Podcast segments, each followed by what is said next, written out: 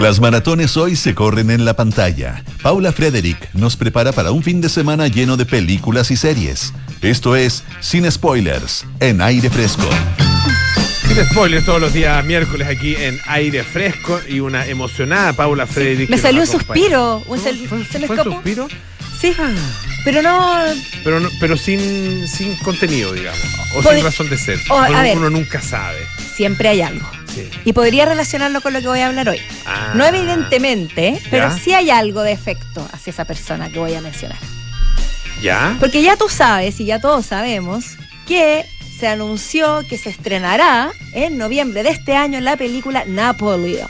Película dirigida por, Ridley, por el gran Ridley Scott a sus, a sus 86 años, si mal no recuerdo. Protagonizada ni más ni menos que por Joaquín, o Joaquín, a Joaquín le vamos a decir. Joaquín Phoenix será? Su- Supongo que Joaquín. Joaquín sí, Phoenix. Joaquín, Que así le dirán, pero. Joaquín Phoenix. Pero digámosle Joaquín, ¿no? Digámosle Juaco, Juaco, Juaco. el Juaco Phoenix, que siento yo, voy a hacer una alegoría quizás un poco burda, pero bueno, a mí me, a mí me hace sentido que estás conquistando el imperio del cine, que es un Napoleón. Es un hombre tremendamente sensible, tremendamente power, literalmente en ese sentido, que a pesar de ser un actor retraído, no especialmente físicamente llamativo, hermano de una leyenda del cine como fue River Phoenix, que murió a los 23 años, es decir, con, con bastante, bastante oscuro, un hombre que tiene muchos, se, se- se le salen por los poros sus demonios interiores, podríamos decir, ¿no? Lleva más de 50 películas a su haber, se prepara para interpretar a uno de los personajes más importantes de la historia de la humanidad. Y además eh, ya obtuvo un Oscar por su actuación en The Joker, Top Phillips, que está también está en el stream, les voy a mandar algunos datillos. Bueno, inspirada por esta invasión, por esta, esta cosa épica de Joaquín Phoenix, un acto que me gusta muchísimo. Me- descubrí que al mismo, al mismo tiempo que me pasaba esto, que estaba, que, que se estrenaba en HBO y en Amazon Prime una gran película protagonizada por Joaquín Phoenix, que es un, un registro completamente contrario al de The Joker, que es la película Common Common de Mike Myers. ¿Ya? Y eso me hizo pensar, ¿por qué no rendirle un homenaje sin spoilers y contarles dónde están las películas que usted quiere ver de Joaquín Phoenix previo al estreno de Napoleón? Bien, te gusta. Voy a hacer una pasada rapidita y voy a enfocarme en dos que me gustan muchísimo. The Joker está en HBO, para quienes no la han visto, por la que obtuvo un Oscar y además Globo de Oro.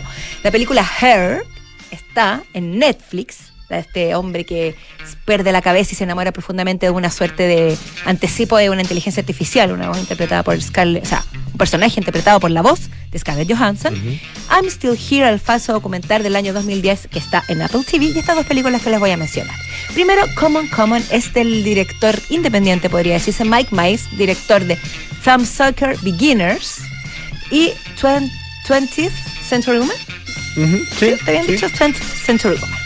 Joaquín Phoenix, eh, en esta película, es que está rodada en blanco y negro, es un periodista que hace, está haciendo un documental radial, graba, está grabando testimonios de niños que hablan sobre el futuro, sobre su rol en la comunidad, recogiendo un poco la- la- la- el testimonial de los niños, de las voces de los niños. Y por esas cosas de la vida debe hacerse cargo de su sobrino de nueve años, porque su hermana que vive en Nueva York, y él, perdón, que vive en, Los Ángeles, ella vive en Nueva York, está en una situación compleja con su ex marido, en fin, y, le dice, y, y ellos están peleados después de la muerte de la madre de ellos. Le dice, no tengo quién dejar a Jesse.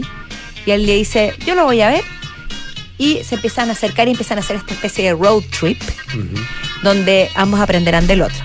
Una- es una, una película de una sencillez y honestidad que realmente conmueve, porque además de, de mostrarlo en, un la- en una tecla mucho más sensible, más reprimida, más eh, contenida que la que lo vemos en The Joker o, no- o en películas similares, o la que la veremos en Napoleón, por supuesto, eh, hace un recorrido por tres ciudades de Estados Unidos que representan distintos estados del cine y del mismo. Primero Nueva York, un lugar donde todo pasa, donde hay que enfrentarse a la realidad, donde, donde la, realidad es más cruda, donde él está grabando este documental y donde lleva a su sobrino a descubrir el mundo.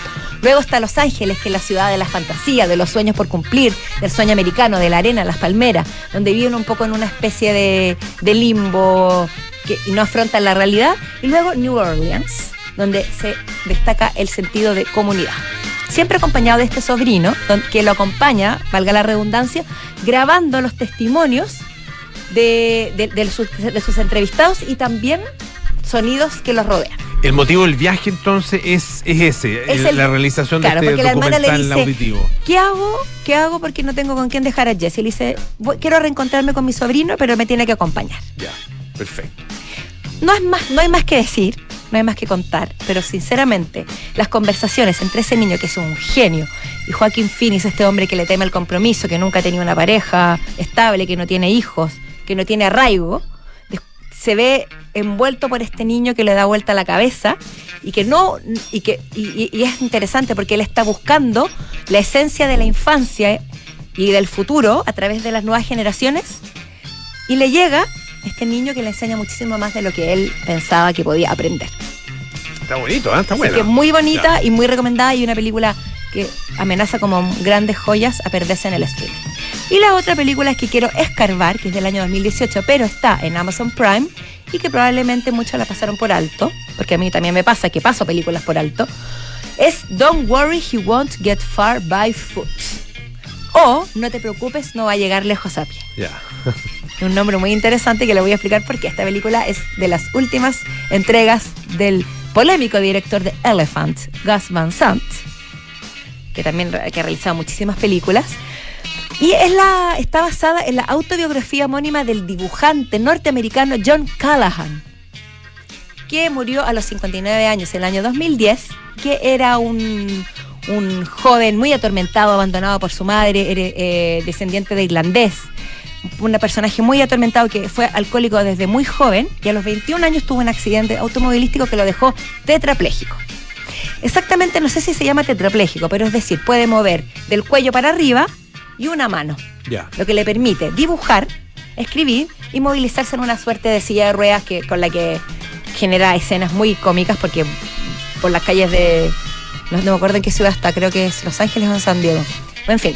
Y la cosa es que el eh, protagonizado, por supuesto, por Joaquín Phoenix en un personaje maravilloso, recorre ah, yendo atrás y hacia adelante todo el camino de este dibujante que después de las experiencias crudas que vivió, como el alcoholismo, la drogadicción, quedarse tetrapléjico, ser negado por su propia madre, mucha oscuridad, mucha depresión, logra salir adelante a, a través del dibujo, a través de la ironía. Y él hacía unos cómics que eran catalogados de humor tremendamente negro. Y durante la película él trata de darse a conocer y finalmente logró ser publicado en The New York Times y en Playboy, entre otras publicaciones. Y en la película aparece un Jonah Hill, Jonah Hill, lo recordarán por el amigo de Leo DiCaprio en el, Lobo de el Wall Lobo de Street. Wall Street, Ujú. que hace una suerte de sponsor de él en Los Alcohólicos Anónimos, que es un personaje genial y tienen conversaciones maravillosas. Que, es una, que, que mezcla el humor negro con la comedia y la feel good movie. Esta película por algunos fue muy criticada, otras fue muy alabada, pero yo considero que es, es un placer ver interpretar a este a Joaquín Phoenix, a este, este hombre que lamentablemente murió a los 59 años y que después del accidente aún agarra un nivel actoral mayor, porque logra interpretar todo a través de los ojos, la mirada y la voz, dado que está inmóvil.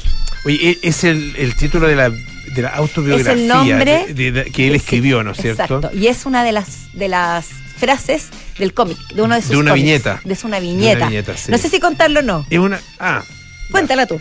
Sí, dale. Sí, se puede. Sí. Es, es spoiler, Es ¿no? Sí, pero al final es, es el corazón de la película. El corazón de la película. bien. Es que es una, una viñeta en que aparecen uno, uno, aparece un sheriff, digamos, en arriba de caballo y con, con un, con el, ¿cómo se llama? El, el alguacil, El y qué alguacil, sé yo. yeah. Ah, eh, y a- a- hay una silla de ruedas ahí vacía. Y ahí dice la frase, ¿ah? no se preocupen, no va a llegar muy lejos a pie. Eso representa Mm. Perfectamente. Humor negro, irónico. Y la gente se le sí. acercaba en la calle y le decía, tú deberías salir del New York Times, no sé cómo te dan tribuna. Y él le encantaba, vivía de esta provocación que fue la que le permite seguir adelante. De hecho, hay otro, otra caricatura que describen acá en, eh, en el obituario que le hicieron justamente en el New York Times. Sí. Hay un hombre negro, ciego, ah, pidiendo limosna. Sí. Eh, y en un- con un letrero ah, que dice, por favor ayúdeme, soy ciego, soy negro, pero no soy músico. ¿Viste? Ya. Ya, por eso catalogado de racista, de burlarse de las personas con discapacidad, cuando él mismo era una persona con... Claro. Entonces, es un gran personaje. Ya pues. Oye, Está, me en- encantó. está en HBO. Me encantó. Perdón, en Amazon Prime. Véanla. Homenaje a Joaquín Phoenix y para pegarse una especie de maratón de Joaquín Antes de. Napoleón. Buenísimo. Gracias, Paulita.